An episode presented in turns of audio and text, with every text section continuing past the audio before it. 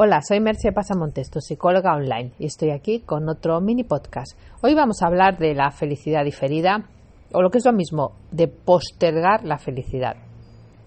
No sé si te has dado cuenta que muchas veces en la vida estamos postergando el ser felices a momentos posteriores. Es decir, nos planteamos, mm, cuando me gradúe, seré feliz. Cuando obtenga determinado trabajo, seré feliz cuando gane no sé cuánto, seré feliz. Cuando me compre la casa de mis sueños, seré feliz. Cuando me case, seré feliz. No, seré feliz cuando tenga hijos.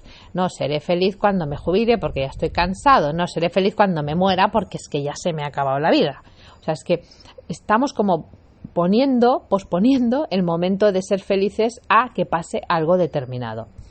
Es obvio que hay acontecimientos en la vida que son especiales y esos acontecimientos pues nos hacen una ilusión mayor que otras situaciones más cotidianas y es normal que marquen como unos hitos en nuestro camino y eso es lógico y normal y no tiene ningún problema.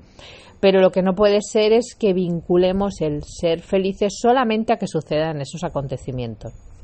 Nosotros tenemos que vivir en el día a día, tenemos que disfrutar de los momentos de cada día, porque cada momento que pasa es un momento único e irrepetible.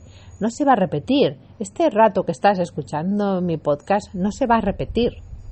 Puedes volverlo a escuchar, sí, pero no lo vas a escuchar nunca por primera vez como esta. Es que cada momento es único. Entonces, el, el, mayor equilibrio, una de las, no sé cómo decirte, de las claves quizá de la existencia, es encontrar ese modo de equilibrar el disfrute del momento con la planificación del futuro. Es decir, cómo puedo obtener el máximo de disfrute en el día a día y a la vez tener la mejor planificación para que en el futuro eso no me traiga consecuencias. Porque claro, si en el día a día pues soy una cabeza loca, puede ser que eso en el día de mañana me traiga un montón de problemas. También es verdad que si en el día a día me aburro como una castaña pilonga, también puede ser que al final también me traiga problemas por otro lado.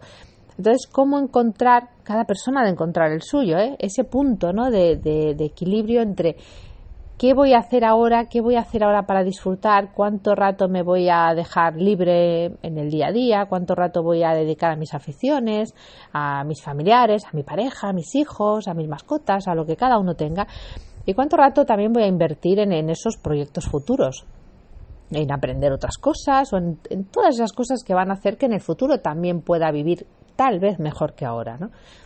Entonces, bueno, lo que te emplazo un poco es eso, ¿no? A que busques ese equilibrio, a que no te olvides sobre todo de, de, disfrutar del momento, porque lo que te digo es que no se va a repetir y siempre es más tarde de lo que creemos, siempre vamos más tarde de lo que creemos.